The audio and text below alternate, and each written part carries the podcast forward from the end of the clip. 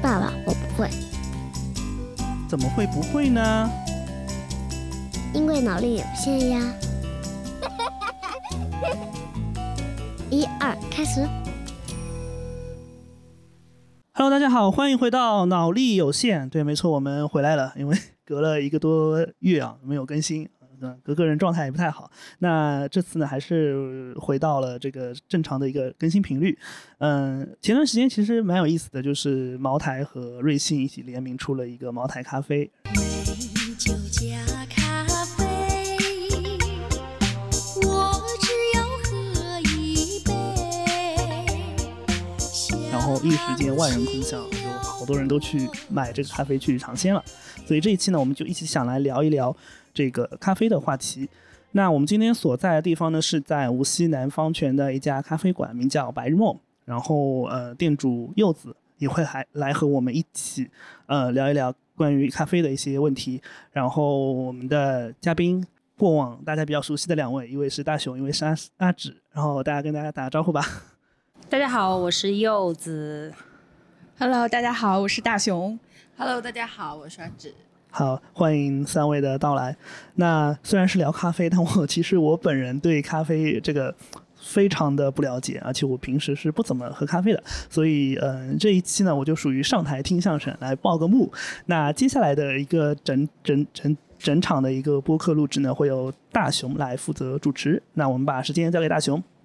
好的，那因为这一周我们知道周一是非常的火爆，就是因为呃瑞幸跟茅台联合出了这个叫酱香拿铁的咖啡。那这个咖啡呢一经推出呢，就受到了一个就是社交圈啊的大肆的一个追捧。呃，根据瑞幸它自己的官方数据通报的话，那第一天它上线的第一天，这个咖啡就卖了五百四十二万杯，啊，整个的销售额的话是超过了一亿，就足以见到它的一个火爆。那另外呢，就是在社交圈当中，我们也看到，就是我们也看到很多这种段子啊，像什么早 C 晚 A 上 B 班，什么年轻人的第一杯茅台，所以就就足以见识到这个咖啡这款咖啡的一个就是热度。那我就想问一问各位，有没有喝个这这个咖啡有没有喝？就是对它的感觉是怎么样的？我先说一下吧，我其实是没有喝完一整杯，但是我是跟同事一起分享了一下。我喝了一口，第一口感觉就是，哦，我好像回到了小时候，吃了一颗酒心巧克力，就是当中的夹心的味道。这个应该七零后、八零后大家都会印象很深刻。小时候还不是经常吃得起的东西，就给我一种就是这种感觉比较强烈。嗯。呃，我是在跟大雄好像在朋友圈有聊到这个，对吧？然后后来我们同事想给我点，然后当时是当天是已经卖空了，然后第二天看状态好像配送的也很慢，然后我至今没有看。但后来看了很多，就是他的一些剖析啊什么的，他用的好像就是茅台的一个调制乳吧，我感觉，然后很多人就说特别甜，就可能踩了我的雷区，所以我至今还没有打到成功的卡。嗯，我是呃，我是就是第一时间就喝了这款咖啡，因为就是一年前吧，我在就是贵阳旅游的时候，在一个店里面就看到了这款就是这种呃茅台加咖啡的这样子一个饮品，然后当时呢，它的那个咖啡店的售价呢是一百九十八，我就是直接就是被这个价格惊到，本来还想就是狠下心说我买一下嘛，但是后来想想算了算了，就喝了另一款，但是就是这个茅台咖啡一。一出一推出的话，我就是十九块钱，我就说少了一个少了个八，然后我就赶紧就是第一时间就尝试了。呃，对我来说的话，其实这个咖啡的话，其实还是我觉得挺好喝的，但是它更。更像一款饮品，就是可能喜欢喝咖啡的人的话，会觉得会比较甜，但是我觉得它的酒味呀、还有什么就是比较浓，然后甜度对我来说，嗜糖爱好者也是呃适中，所以我就是我喝了第一杯之后，我还是想喝第二杯的，所以就是如果喜欢喝这种咖啡式饮品，我不说它是咖啡，但是就还是可以去尝试一下的。然后就是那天我我跟大家说一下，就是我买这款咖啡，因为我们办公室楼下就有这个就就有瑞幸嘛，然后我是一进到那个大厅就闻到了满满的那个就是酒味，酒真的是酒味。然后就是整个的那个就是那个就吧台上全部是放的那个就是茅台酱香茅台那个 那个纸盒子对纸盒子外外包袋，然后对，平时 我们点瑞幸的话，基本上是不用等的，但是那天我是等了二十分钟。所以就是这个说明这个嗯酱香拿铁的一个火爆吧。嗯，二十分钟你应该还是算去的比较早的，对吧？啊，对对对，嗯所以我是呃，如果喜欢喝的话，我觉得还是就是喜欢那种甜的甜甜的饮品的，我觉得还是可以尝试。但如果你是咖啡爱好者、深度爱好者的话，可能会有一点点劝退。嗯，我这个我是有一个就是考量，当时当天就是在犹豫去还是不去，因为在考虑能不能开车这个问题。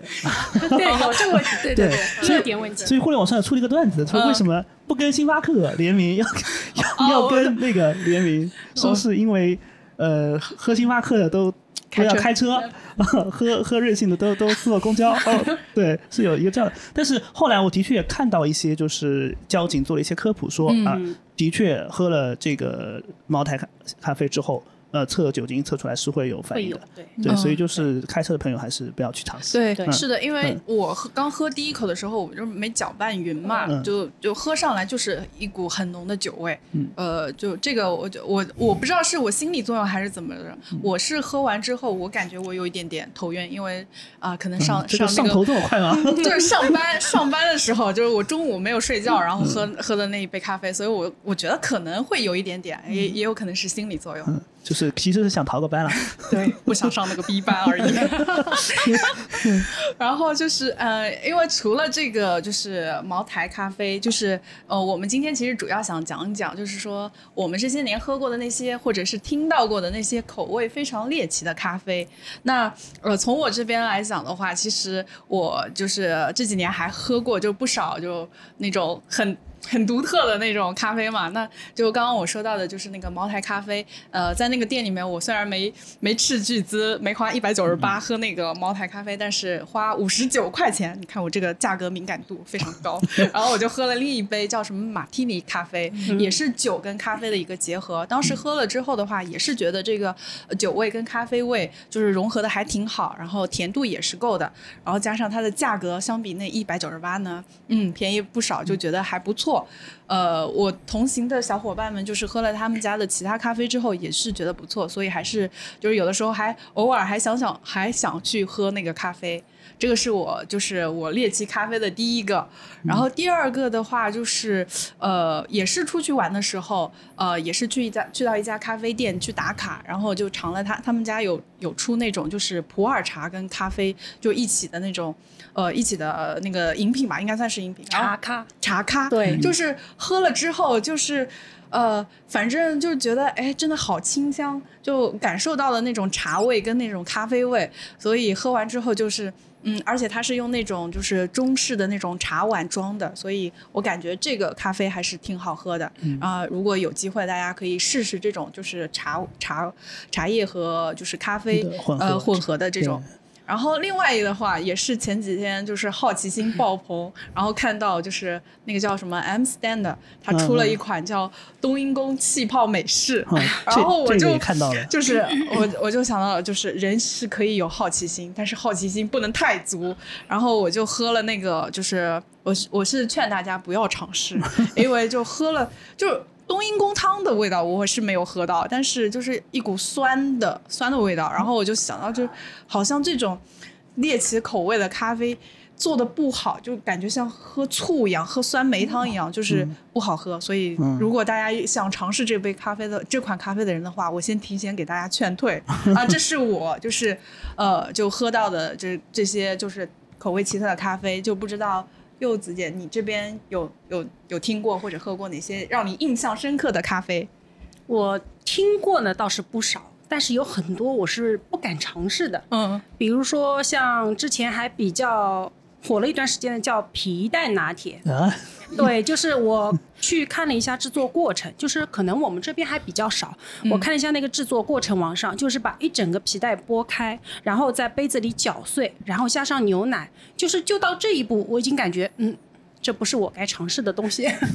我应该嗯。下不了这个口，然后可能有那种皮蛋重度爱好者可能会比较喜欢，能够接受。然后之前我还看到网上就是应该是湖南长沙那边吧，臭豆腐拿铁确实我也看到。对，那个我估计我也应该带臭的咖啡，我应该都下不了口，感觉口味有点重。嗯 但是我就。呃，比还比较就是追随追追随那个大雄的想法，然后就是我比较接受嗯茶咖或者是酒咖这一类的东西。就是我之前有喝到，就是人家的一个特调是里面添加了那个 whisky，嗯就是其实是我们去去年还是今年年初啊，是去到上海的一个咖啡的那个会展上，其实是一家云南的咖啡商。叫我印象比较深，它的门头是全红色的，叫卡夫卡咖啡。然后，嗯，业主是毫不避讳这样说的：我们是代表中国云南精品咖啡豆的一个代表。嗯就是他们的山头比较小，嗯然后咖啡豆比较精品。然后在跟我介绍的过程当中，然后建议我喝了一下他们的有一个咖啡是带酒的，是叫哀牢秘境，我还记得比较清楚。爱劳哇，一口下去我就觉得哇，酒感好冲。我还想，嗯，今天还好没开车。第一反应是还好没开车。然后他说：“你觉得你能接受吗？”我说：“我的接受度应该还比较高。”我说：“应该没有什么问题。”但是第一口下去，酒味好浓好冲。但是他说：“对，你再喝第二口，然后第二口下去，感觉就是两个字：顺滑。”就我觉得它的咖啡就是，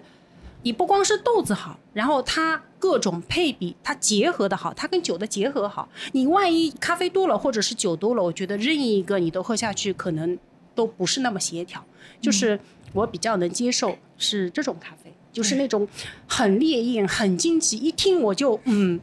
就不行的那种咖啡，我应该是不太愿意会去尝试的。对，然后还有像现在那种，比如说我一般出去旅游都会喝的比较多的是那种特调，嗯，对，然后就是可能呃带有橙子味，带有莓果味，然后带有呃就是呃带一点奶、椰奶或者是什么那种特调，但是呢一般都会比较偏甜，就是可能像我这种不是太喜甜的人，嗯。就可能就喝过一次尝过一下，好就 OK 了。嗯啊，柚子姐，我问你一个问题，就是特调是就是这个这个词怎么解释？对，特调就是不是我们这种奶咖啡啊啊相结合，或者是哦我一杯美式出来，哦这种就是比较单纯的咖啡，就是常见我们所有店里都能有到的咖啡，只嗯但凡是一个咖啡店都能有的。然后特调，比如说我要加果汁，嗯我要加呃奶，我要加呃呃还有比如说像酒类，哦或者加一点点茶，它是有多种配比出来的。哦对加一点椰子汁啊对，什么的这个没有标准，就是每一家研究每一家自己的个人的特调，嗯就是你觉得你喝到顺口好喝，就是包括我，我其实之前有认到星巴克，就是有一个小哥哥，嗯他是其实是里面就是比较高级的那种咖啡师，嗯，然后他现在是转行自己出去开店了。就是我不知道你们知不知道中山路健康路吧，有一家咖啡店叫别优边药板药，板药就是无锡话别优，你呃其实是无锡话的一个意思，别优就是我一定要。对的意思，然后那家咖啡店的特调是我比较喜欢的，没有那么甜，但是味道又刚刚好。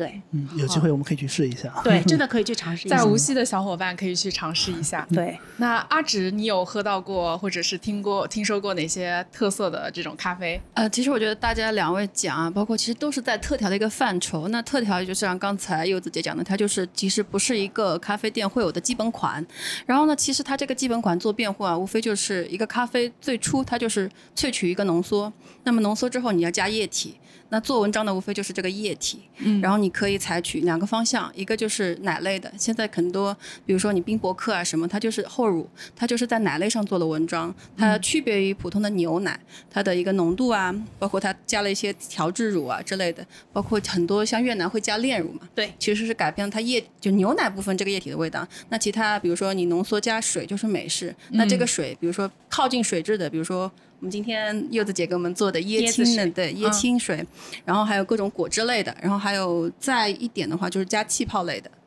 对吧？然后这是比较现在特调比较多的两个方向。我觉得特调也是随着小规模的咖啡店越来越成熟，很多小店它就比较愿意花心思在做一份特调。我很支，我很赞同柚子姐说，其实做好一杯特调不容易的，因为你要考虑那个拼配咖啡你想突出的那个风味到底是偏酸还是偏苦。一般偏奶类好像它会着重的要研究一下那个焦香味，因为焦香味跟奶类顺滑比较会顺滑。如果是走果汁，就是会借用一些莓果呀或者果汁清香的，那他就会去考虑拼配豆里面一个果味，包括是一个，因为正常的豆是有那种柑橘啊或者什么风味的，就会走浅烘啊这样一个豆。不知道表达的标不标准，对对对就是突出一个果香味。然后很专业。对，然后我觉得我喝过的比较特调的话，除了其实两位讲过的在牛奶上，在呃液更换液体上做文章的话，我是喝过一家小店，也是推荐无锡的朋友去试。虽然就它它也是它是分季节去做一个特调，嗯然后我上一季喝到的的话，它是做了一个呃梅兰竹菊，然后梅的话我简单说一下比较普通，它就是用了那个梅，它是用的谐音。然后其实换更换的是蓝莓和一个综合莓果，然后蓝我放到最后讲，因为我觉得蓝是我比较心水的。然后竹的话，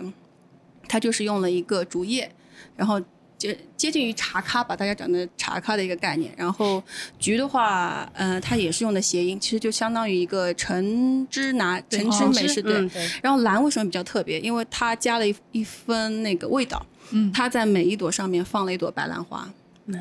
对。然后很诗意啊。对，到时候我有照片，到时候可以给小脑用一下。所以我觉得那个是我就是在液体还有呃就更换液体这方面之外，我觉得喝掉的比较有心思的一个特调。然后它本味的话就是相当于一个厚乳拿铁，但是配上白兰花，因为白兰花这个东西。我相信大家也都有年少，呃，就是一个一点时代的回忆在里面，然后那个味道也很难。然后我也问他，我说你这个成本高不高？他说为了保证这个白兰花，好像无锡现在已经没有就是特别大的采购员了，他就是说每天这个损耗率还是比较大的，因为它是靠嗯、怎么讲邮邮政呃呃什么快递过来，然后这个损耗率还是蛮高的，所以我觉得真的是这种用心思去做的，然后你坐下来喝得到。包括他们店里当时也是在做茶咖，是做茉莉茶吧，然后就进店整个店都是那个茉莉的一个茶香，对，所以好的东西其实用心感受还是能喝得到的，这是我的觉感觉。这个老板是一个用花的高手，啊对用视觉的高手。对啊，对，他而且取名字也很有很用心。嗯啊，对他那个店是叫方寸，就很小的一家店。啊，我知道，对方寸 对，在新区的可能朋友会知道，他店很小，但是我看老顾客就是他顾客群体还比较稳定的。味道不在店的大小，对在于喝他的人。对他们家就是陋室风吧，我觉得就是嗯白墙，然后竹编的藤椅，然后很多都是毛笔字，就是这样子。啊，对，所以梅兰竹菊当时跟他整个店的这个氛围也是蛮大，嗯就是有文化，然后那定价的话，好像确实也算特调里面贵的。我记得当时好像它这个特调要卖到靠近五六十吧一杯，嗯，就是不便宜。对对因为它成本呃相对其他人可能会高一点。特调本身它花的心思和用的材料，就是比一般的咖啡就是要稍微贵一些。嗯对，但是比起那种贵在解释上的，就是你也会看到很多店，就是那名字很长，嗯然后嗯店员会在你旁边说，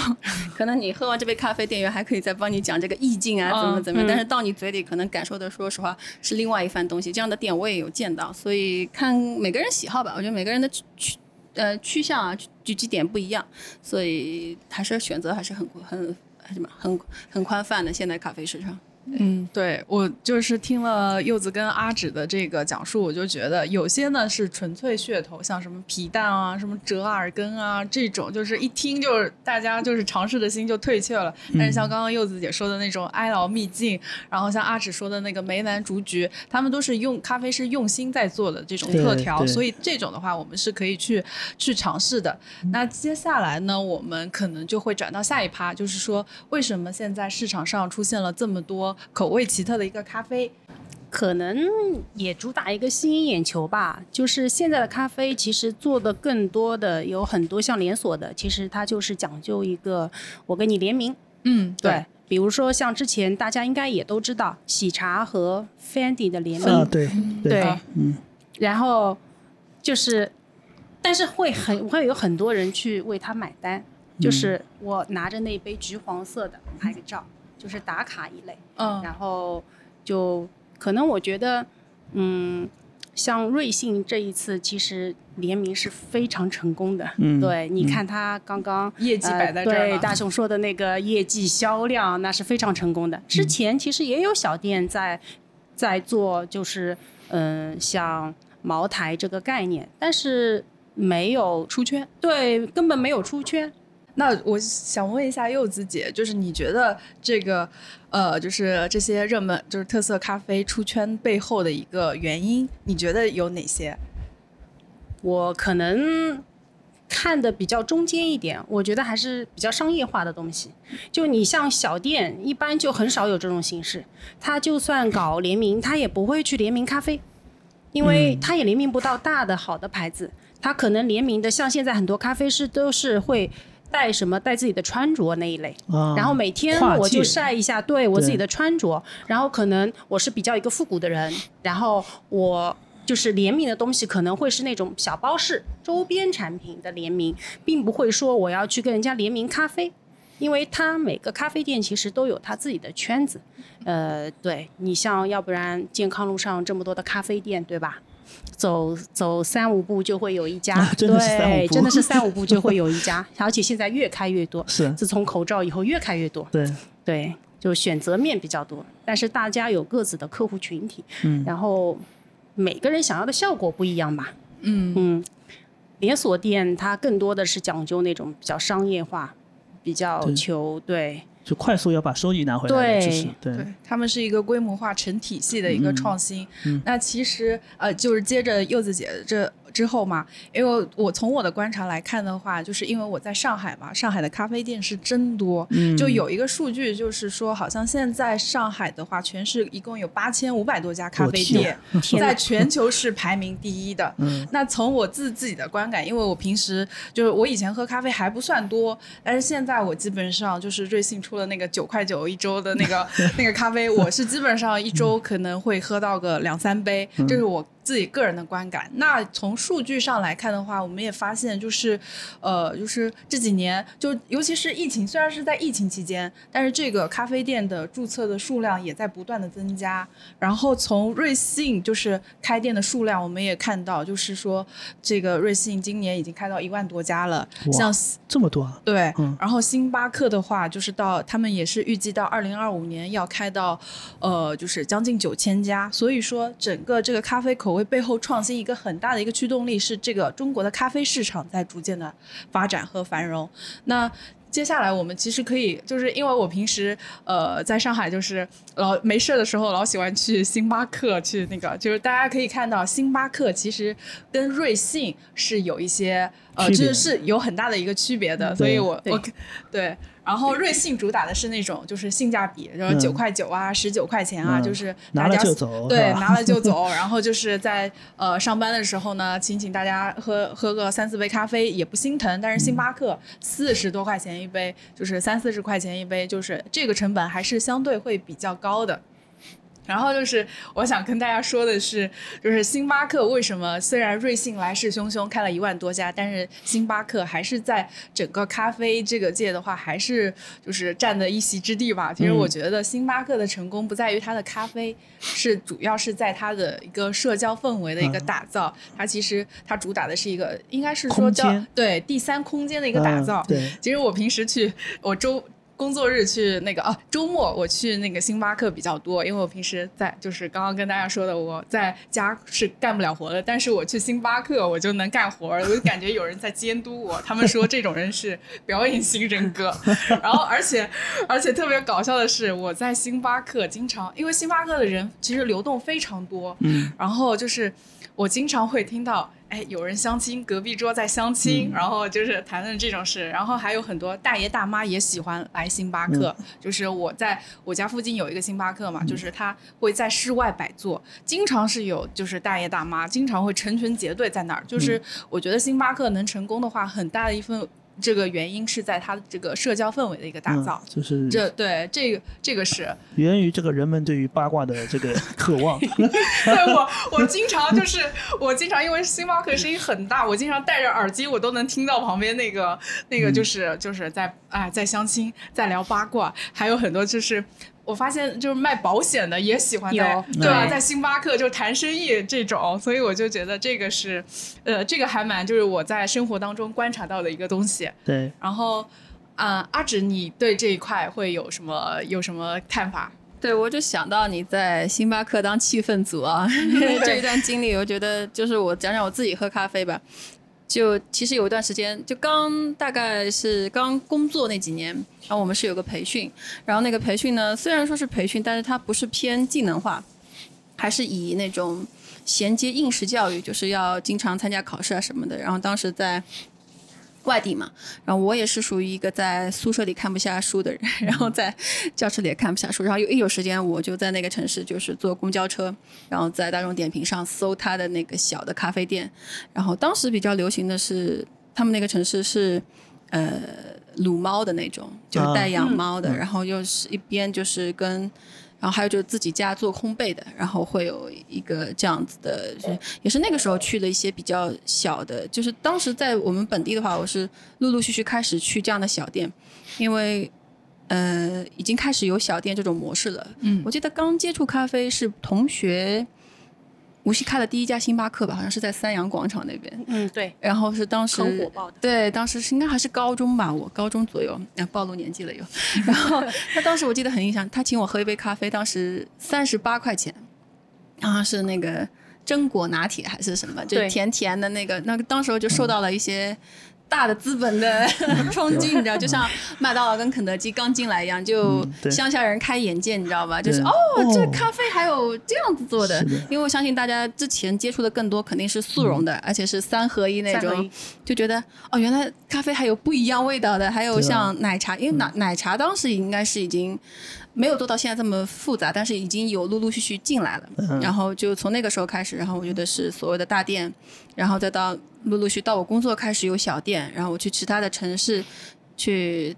打着复习的幌子去探店，一个人的时候就一路看下来。到现在的发展，我觉得小店也是承接柚子姐刚才说的，更多的它售卖的是一种情怀和氛围，包括周边我有见过，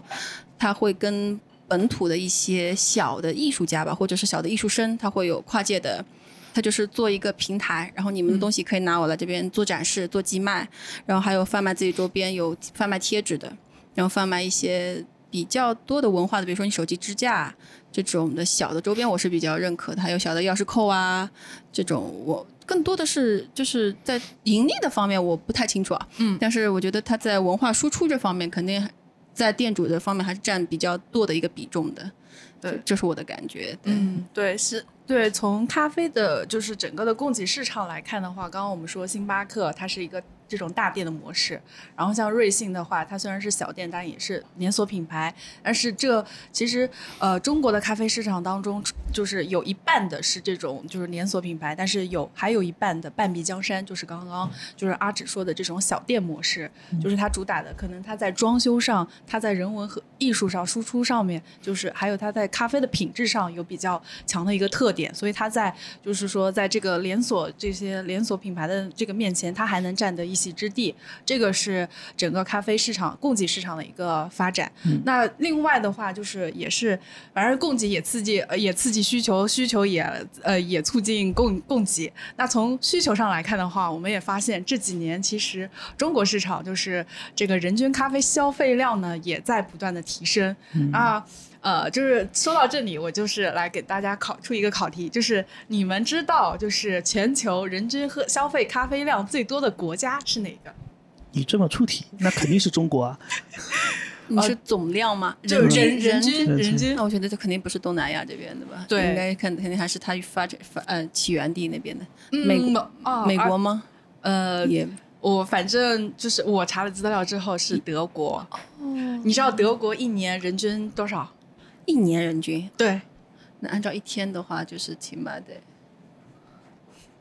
三百倍，三倍。三倍啊，日日均啊日日均三倍，三倍日均三杯一年嗯。呃，他是德国是人前均九百零七杯，嗯然后第二名是巴西，大概是八百三十五杯。嗯那在东亚市场的话，我们知道，我们对韩国韩国人就是有一个刻板印象，就是每天就是这个是印象很深的。冰美式美式，对，确实，韩国在人均咖啡消费的这个量上，那在大东亚是排名第一的。它是二零，应该是二零二零年的数据的话，它韩国大概是人均是三百六十七杯，基本上就是一天一杯嘛。嗯，对，那中国的数据大家猜一猜？日均吗？嗯，打个对折，零点五。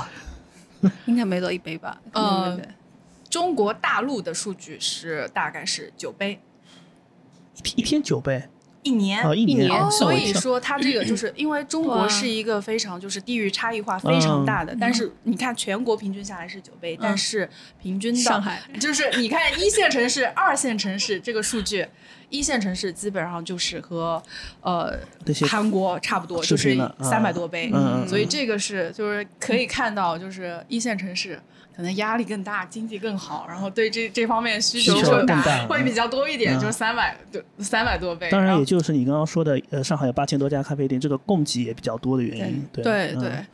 所以就是就是这个需求还是比较大的，所以就是呃一些行业机构在做研究的时候说，你看我们大陆才人均才九杯，距离这三百多杯，我们是市场还很大，所以嗯。资本其实在这几年咖啡市场的一个发展上面也是做了非常也是就是起到了非常大的作用，像那个瑞幸啊，嗯，然后像那个那个就是刚刚出来的那个酷酷卡迪酷迪酷迪也是主打一个九块九的，库迪便宜，对对八块八，对，所以说到这一点的话，其实这些咖啡口味为什么层出不穷？那其实还有一个非常非常重要的原因，就是价格被打下来了。对嗯性价比的问题。对对，不然哎，你们喝过最便宜的咖啡是是是什么？我觉得应该是打工人吧，有一阵也很流行那个打工人，好像才四块钱就可以喝到吧。好像是 美式，对，美式对美式四块多，但是我觉得真的是感冒药水，就不好意思，但真的是感冒药水。就是呃，我是我喝的是最便宜的，应该是就便利店。然后周五会做促销，然后有五块钱的拿铁，然后就是有的时候就是，呃，就啊、觉得便宜嘛，还还可以冲一冲。反正这个时候已经不是，反正就不是喝喝咖啡，就是要喝一个饮料，喝一个嗯水。嗯，那我可我可能就肯德基吧。肯德基的咖啡也贵一些不。不不便宜呢。对十几嗯十二十几几块，但是瑞幸和嗯那个库迪确实是把整个就是价格基本上是拉下来了。对对，因为他现在出了那个九块九的，嗯大家还是很愿意就是呃就是呃就是去买这个咖啡。每周的九块九我是不愿意放弃的，我怎么就算周一到周六我用不到，周日我都我都会找个地方把它给使用掉。对，我觉得柚子姐这个我特别有共鸣，呃，不是共鸣，就是讲到一个点，也是之前跟一个朋友，他就是做了大概两年的小店的那个咖啡师，然后他就跟我讲，就晒呃就有给我剖过图，就是他自己用的一些设备，他就我看到那个手冲壶啊，包括他那个其实手冲他那个水壶也是不一样的，就一整套设备。然后他说他冰滴也玩，我没有看过店里有售卖冰滴的，所以不太清楚。很少，对，很少。然后很少他有那台设备，然后就是前面一个语境呢，他在跟我讲他没钱，然后 PO 了两张图给我，然后我又手贱搜了一下淘宝，就是他那些咖啡行当算起来可能就要小一万了，但是就是在这个图片中呢，我又嗯怎么讲，又发现了滑点，就是旁边有瑞幸的袋子，我就说你这既又，然后他也就是说，就他自己会喝着玩，但是确实很费时，一杯冰滴要等很久。对，然后他说，瑞幸其实适口性还可以，因为瑞幸它有一个系列，我不知道大家知不知道，它是有个小黑杯系列，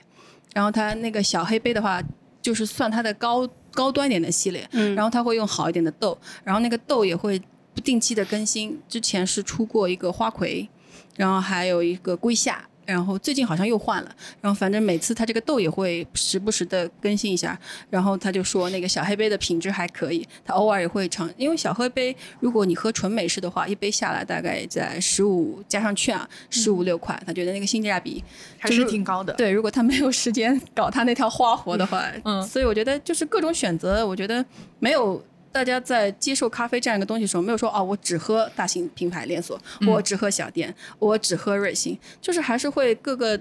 呃，如果你喜欢这个东西，就是其实各个方面的针对你当下的一个需求，你都会去调节，就是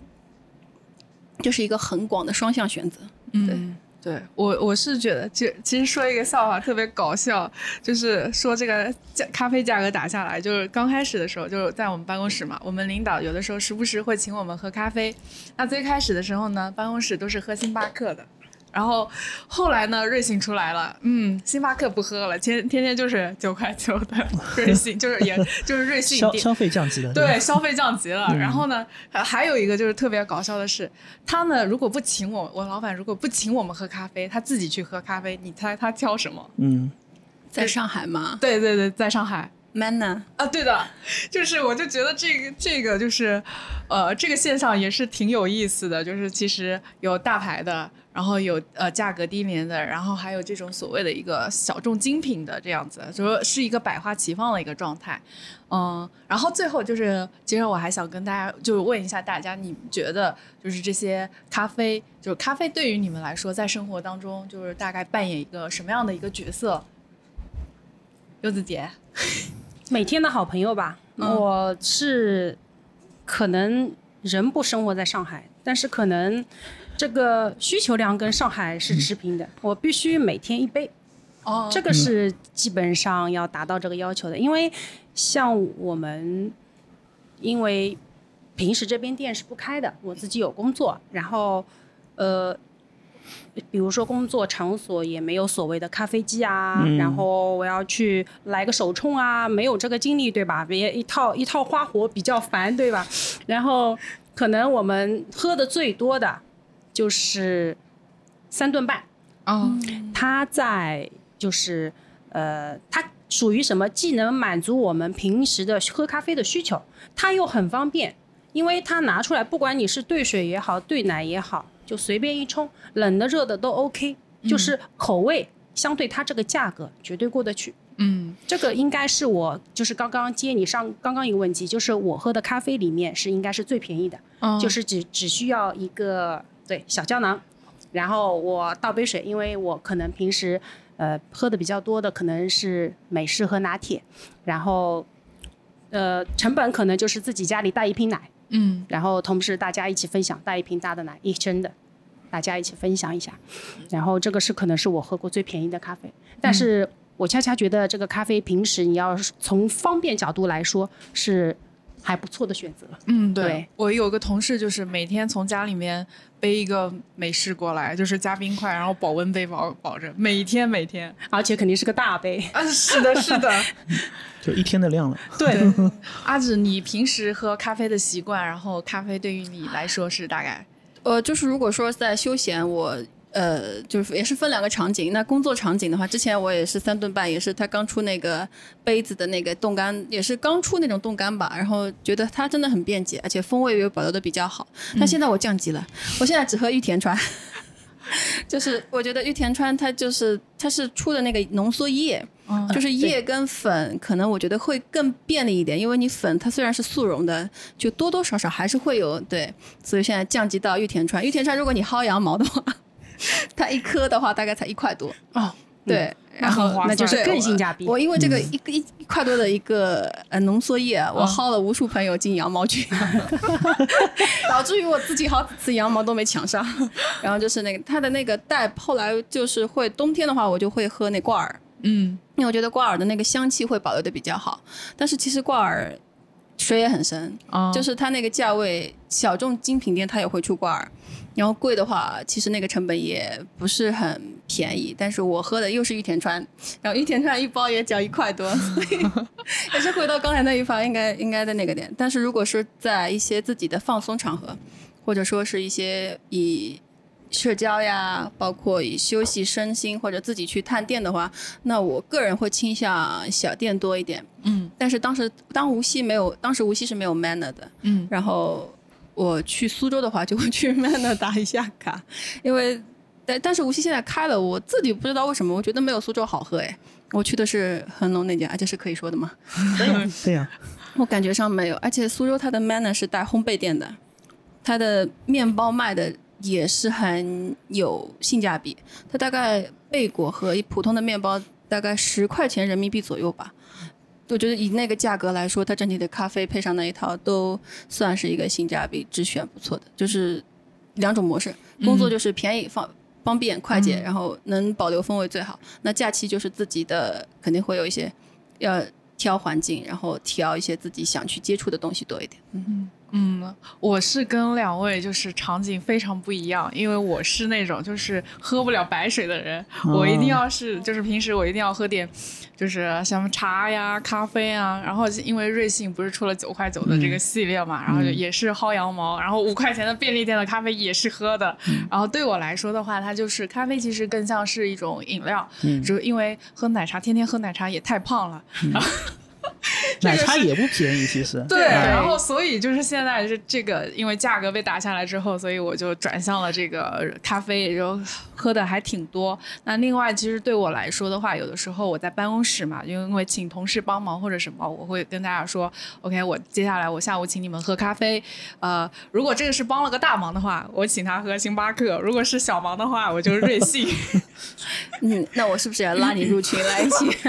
薅一先撞的羊毛？对，但我觉得你们那个就是可以的。我我之前我我好像没有喝过那种就是什么冻干液什么这这种啊值得拥有，真的。对，那那我之后可以就就是去尝试一下。对所以就是刚刚我们就是谈了一些就是关于整个国内咖啡市场的一个发展，就是促进了整个咖啡这些口味的一个就是呃产生嘛。然后其实我们可以看到，就是除了大店它有比较强大的系统，能够做那种很强大的一个联名之外，其实小店。就是我们刚刚说的那种小店咖啡，它是在经常都是在那种呃有特色的旅游目的地城市，然后它是做的这些口味独特的咖啡，它是做了一个噱头，它是来吸引人来打卡的。所以咖啡在我们生活当中，我是觉得它作为一个商品，就是我觉得它非常成功，嗯因为既有就是。最呃，我觉得一个商品当中最重要的就是最基础的，它是的、嗯。它的功能价值，对。它可以呃就是喝呃提神啊，嗯。咖啡因摄取咖啡因，嗯。那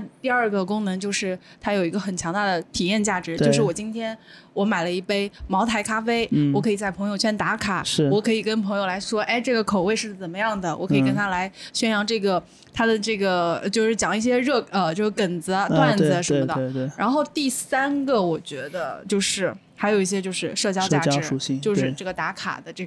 这个，所以这个可能是我我在我看来，为什么这些咖啡口味层出不穷，嗯。然后也是跟这个社交媒体啊，然后也是跟这个呃整个的咖啡市场的发展啊，这个价格，尤其是价格，因为我们的这个消费降级看来还是挺厉害的，就是冻干液啊什么都出来，所以我觉得这个是整个呃咖啡口味发展的一个就是比较大的一些因素。那接下来可能就是两位阿芷跟那个柚子姐都是比较资深的，听出来了，也是比较资深的爱好者。就是呃，你们觉得这些，就是我想问一下，就是你们会觉得哪种咖啡口味的话，就是我们去尝试会比较，因为我们都想去尝试一些新鲜的口味嘛，就怎么呃怎么选，或者是呃不容易踩雷，就是这样。呃，有两个相互谦让了啊。嗯，我那我讲讲自己吧。我嗯自己其实一开始也是，嗯，从浓缩那三合一的那种最原始的喝过来，就当时就觉得甜甜的、苦苦的，然后叫浓缩咖啡也是当饮料喝比较多吧。然后后来大店进来之后，就发现有现冲的，然后那风味肯定更提升一次一一个层次。然后其实东西做的越简单，我觉得。对你的一个接受度会考验的比较高，然后对它的原材料也考虑的比较呃会综合的比较高。我之前也只喝拿铁，也喝了很多年拿铁，然后当时喝拿铁的时候，就是有一句话叫“咖啡的尽头是手冲”，然后办公室也有姐姐，她她们是手冲爱好者，然后在交流手冲的时候说：“嗯，今天这个豆有柑橘的气味，有什么什么的气味。”我当时就满头问号，你懂吗？就是我我因为我我自我就觉得我这个舌头可能永远达不到那个境界了。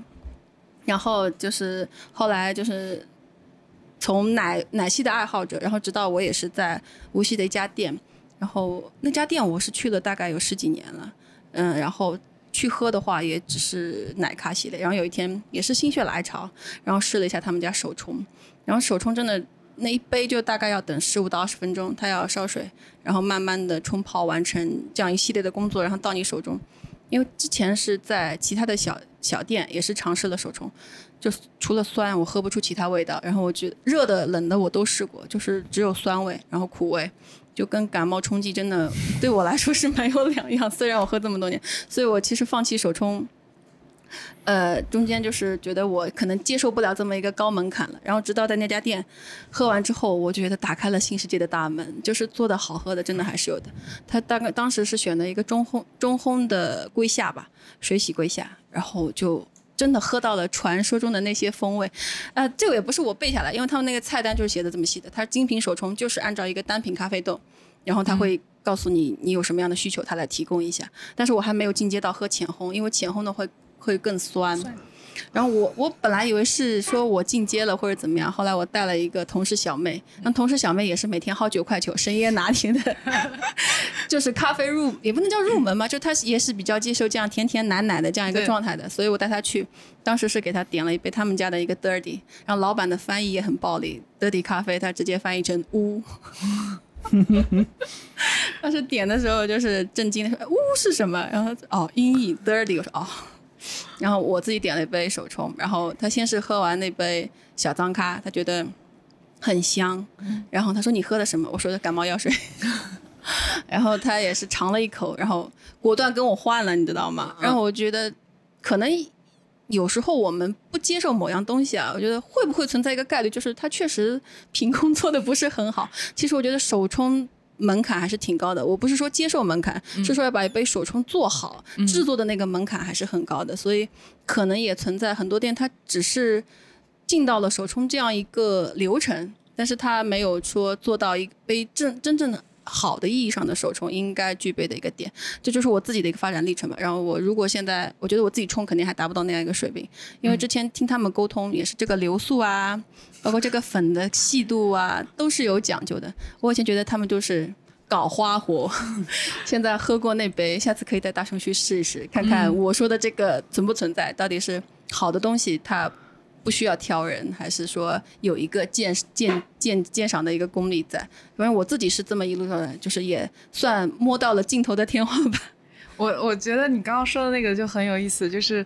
因为我平时不是喝那种，我是当饮料喝嘛，然后我喝那个星巴克、瑞幸啊，然后便利店，其实差别对我来说不是特别大。但是有一次我喝了那个什么皮爷爷嘛。Peace, 然后对，然后喝了之后，哦哟，这个是明显就是喝出来跟那个星巴克是，哎，是有不同的。我是觉得，嗯，我当时一一喝我就知道，嗯，好的跟不好的还是有差别的，有差距的。可能是，呃，如果下次去尝试的话，我看我能不能 get 到那个那个风味。对，我们现在戏称星巴克的美食是刷锅水。确实，我我喝不出来吧？有一点。然后就之前我也是去我们家附近的星巴克去喝了一下，就是因为很久没去了嘛，然后去尝试了一下。我说那我就还是老规矩吧，就拿铁吧。然后一拿出来一喝，哇！我说你今天是不是给我少加了一份浓缩吗？然后 服务员就很标准的跟我说啊，不是，我们这个机器都是一样的。呃，做法都是按照流程来的。他说你要不相信的话，我调个监控给你。哦，我说那倒也没有必要。就是我说，其实你如果不介意的话，你可以尝一下我这杯咖啡，对吧？我说，其实现在的味道是咖啡不是咖啡味，牛奶不是牛奶味，就像咖啡和牛混和和牛奶混在一起，然后你又加了点水，醒咕啷当。对，就是，可这个不算攻击吧？不不算不算。呃，确实就是大家身边的人现在喝星巴克，其实都是这样一个感觉。恰恰很多人愿意去那种小店、精品的小店。其实我身边也有好几个从星巴克出来自己开店的。嗯，对，其实刚刚也说了，星巴克它嗯不是卖咖啡的，它是卖社交空间的。对，而且很多我有看小店，就是就业界采访嘛，就是那种视频，他们说他们招店员的时候，如果你说你有在星巴克的从业经历，他们其实本质上这是一个雷区，他们不是很欢迎。就是招聘啊，我不是说你自己独立创业的，他更欢迎的话是你在同类型的小店，或者更期望你是一个咖啡爱好者，因为就像你说的，星巴克。本质的理念跟他们做小店的不一样，他们也不接受星巴克对员工的培训的那一套，这这是比较出乎我意料的一个点，因为我以为至少说在操作流程上或者你设备的基础上，大家不管是连锁店什么都是差不多的，但是我不知道原来这也是有鄙视链的。但是原来星巴克其实早年间就是开第一家店的时候，星巴克员工其实出去是很吃香的，就是并不是像我们现在所认为的，我可能要考量一下。以前出去就是啊，你是星巴克出来的吗？好的，好的，没有问题，是这样的。因为我之前很早在学校里还上学的时候，我是在必胜客打工的。对，所以我们店的对面就是星巴克。那时候你想，我一个月工作才四，一个小时才四块六，我记得印象很深。对，然后我喝要想去对面喝一杯咖啡，我得 站一天都喝不到一杯，哦对对，站一天喝不到一杯，一杯、嗯一天七八个小时下来，应该是喝不到一杯，所以那时候是很舍不得的。那时候如果想要去喝一杯咖啡，哇，好奢侈啊！我今天又高级了一把，就是这个感觉。对对是的，是的，然后但现在。大家似乎对，因为也可能是现在的精品小店越开越多了，然后口味越来越多，嗯选择越来越多，然后再加上人人家对咖啡的创新的意识越来越多，所以现在可能人家对星巴克星巴克的那个口感可能。就慢慢的，也有可能是东西更多，选择更多了以后，对星巴克那一套固定的东西就感觉啊，也就一般。原来是没得选，现在是选择太多了。多对。对。消费者也在升级嘛，对。也在是的升级嘛，嗯，对，因为我看，嗯、我也看到现在像星巴克，星巴克它主打的就是一个连锁输出嘛，就是它的东西是就比较就是相对稳定，对，相对稳定，不会出、嗯。不会出太大的错。但是我也发现他们现在也在，就是好像瑞幸出茅台咖啡那那那一周吧，他们好像出了一个什么米酿咖啡，但是好像据说是挺好喝的，但是这个这个风头完全是被那个就是瑞幸给盖过去了。嗯，所以我们发现，就是其实咖啡在我们生活当中还是就是感觉成了一个还还蛮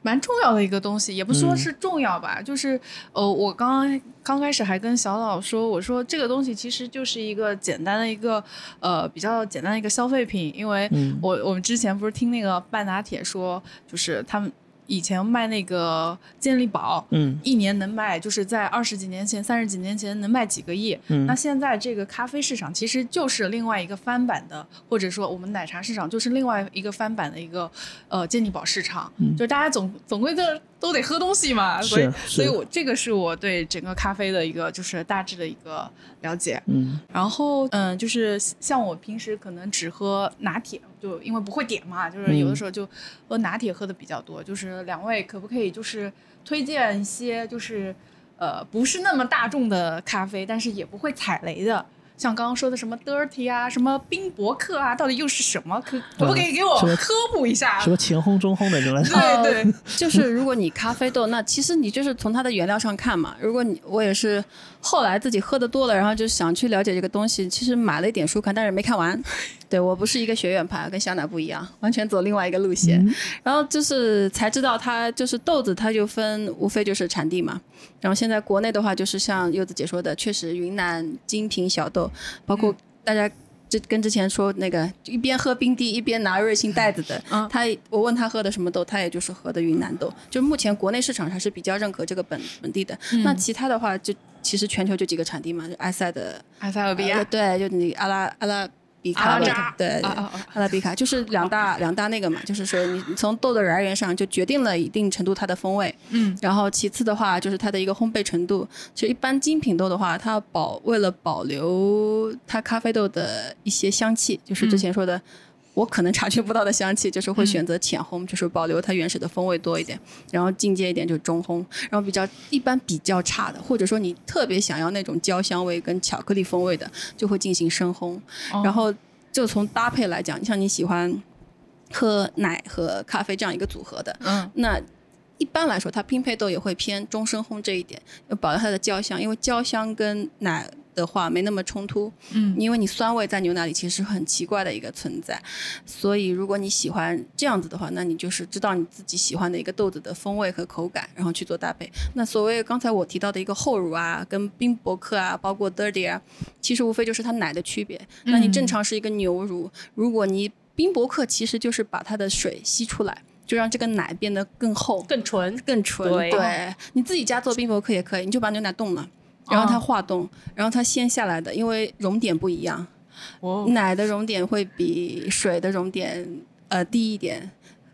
低还是高，反正先融化的那部分就是所谓的冰博克，哦然后你留下来那一部分就是就水的成分居多。啊，所以说我要我点我要点一个热的热的冰博客，那是哦不是不可能的，对吧？不可能，对对对对，它它必须是冰的。对，然后然后甚至于杯子都是冰的。对哦，然后厚乳就是一样了，厚乳应该偏调制乳多一点吧，它应该是在牛奶里加东西了。也是更纯一点，对就是牛奶味，你感觉喝上去，就普通的来说，就是牛奶喝上去我更加的浓。对嗯对对，就你可以尝试，包括现在还有那个水牛奶咖啡，它也就是把牛乳换成了水牛乳，会更香甜一点。哦水牛乳是会更香甜一点，就是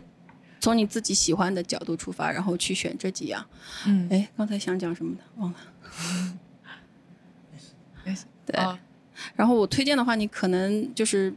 dirty，你可以尝试一下。嗯，如果你喝过热的澳白的话，也有人说 dirty 就是冷版的冰版的澳白。也 dirty 也是做不了，对，dirty 也是做不了它热的。其实你一口下去的话，你会感觉，嗯，冰火两重天。对哦对，因为咖啡是刚脆的、热的、烫的，对然后下面的奶是冰的，对杯子也是冰的。你一口下去，先是咖啡的苦，是然后你喝这个一定要大口，对哦。就要猛吸一口，然后一一口咖啡的苦，然后下面是牛奶的醇，哦。对就是两完全是两种感觉。就是你可以靠先靠它提一个神，然后下面就是享受一杯，因为你如果喜欢奶乎乎的，它那个奶是很纯很香的，对。然后又是冰的，嗯，原来是这样。嗯。我之前还搞了个乌龙，就是我去点咖啡嘛，在咖啡店，然后我就说，哎呀，想尝试一个不一样的，然后看到了那个阿芙加朵，哎呀，我这土鳖没见过，我说这名字挺好听，然后就上来了一个咖啡咖啡液，我去，好苦，然后就一个冰淇淋，我说我三十块买了个冰淇淋这也是我曾经吐过的地方，哦就是最早是在嗯。星巴克啊，对对，阿芙加朵，然后哎，我都不知道是什么玩意儿，他拿上来一看啊，就这，我说这怎么吃？对，然后两个一混，你就感觉一口狂苦，一口狂甜。对，嗯，对，所以我就我就我当时就被这个震惊到了。但其实它是一个比较经典的一个咖啡，对吧？哦，对，如果你其实入门的话，那个瑞幸也是有 dirty 的，而且他们家 dirty 是不外送的，你只能在现场点单，因为 dirty 一般都很难点外送。你其实哦就像柚子姐姐，对它的品尝顺序就是这样子的对，一般外卖过来的它会混在一起，就丢失了一些风味。对所以 dirty 是一般比较建议在堂食的。对，哦，就现场喝嘛。嗯，原来是这样。OK，像我，嗯我最早喝咖啡是从，反正可能应该是甜的比较好接受一点，就是说中国人就是咖啡喜欢味饮料，对吧？对。就是以前喝什么焦糖、啊。榛果，榛果是每年星巴克那时候啊，一到圣诞节时候必喝，对吧？嗯大家都有共鸣，对吧？嗯对杯啊必喝。杯子也好看，榛果拿铁，对，嗯。它会出那种限量款的杯子，嗯。符合圣诞节气氛的杯子嗯，都是从这些开始入口的。对。喝着喝着喝着，慢慢的就开始变成了拿铁，就不带任何甜味的拿铁。嗯。然后就可能意义上说，可能半只脚踏进了咖啡圈，那也是自己一步一步一步一步喝出来的嘛。嗯然后再开始就是喝到开始美式，哦，对，像我们现在一般喝的咖啡，其实都是中深烘偏多一些，对，因为它有巧克力感啊。你像，因为如果是浅烘的话，它达不到那个味道，你再去配牛奶，你根本就喝不出它是一杯咖啡，就只能纯喝。嗯就是这个感觉。我是反正是从甜的喝到没味道的，再喝到纯的啊。这样一个境界。我我现在就是从甜的过渡到了，就是没嗯、就是奶乎乎的。呃奶乎乎的，没有那么甜的，对对对对，因为我现在哎呀喝不了甜的了。对，那你还可以试下低滤的，我觉得越南的那个滴滤也蛮有风味的。滴滤是什么？呃，就是咖啡小白。它有一个对滴滤杯嗯，对对，它是靠冰和水的混合物，对然后去萃取它那个咖啡粉里面的那个。哦，然后懂了但是它的甜味跟奶味里来自于炼乳，哦，对，所以哦我觉得、它会加炼炼，对它哦底部是炼乳，然后我哦觉得目前还是比较好入口一点的。其实就是越南咖啡，对，越南咖啡、越越南南滴露，对。对，然后那个设备也很便宜，你可以自己搞。嗯它那个滴滤壶一套也就十几块钱吧。嗯，对，那个很便宜，对，对我办公室还办了一个摩卡壶，你也可以考虑。但就是可能它等的时间比较长一点。我也觉得慢慢滴嘛，对冰水冰化了，对吧？上面先萃一杯嘛。嗯嗯，哦，我还没那么高级，我现在反正现阶段就九块九。上班还是方便为主。对，一田川，一田川。哦，一点是对一块钱一块钱。好的好的。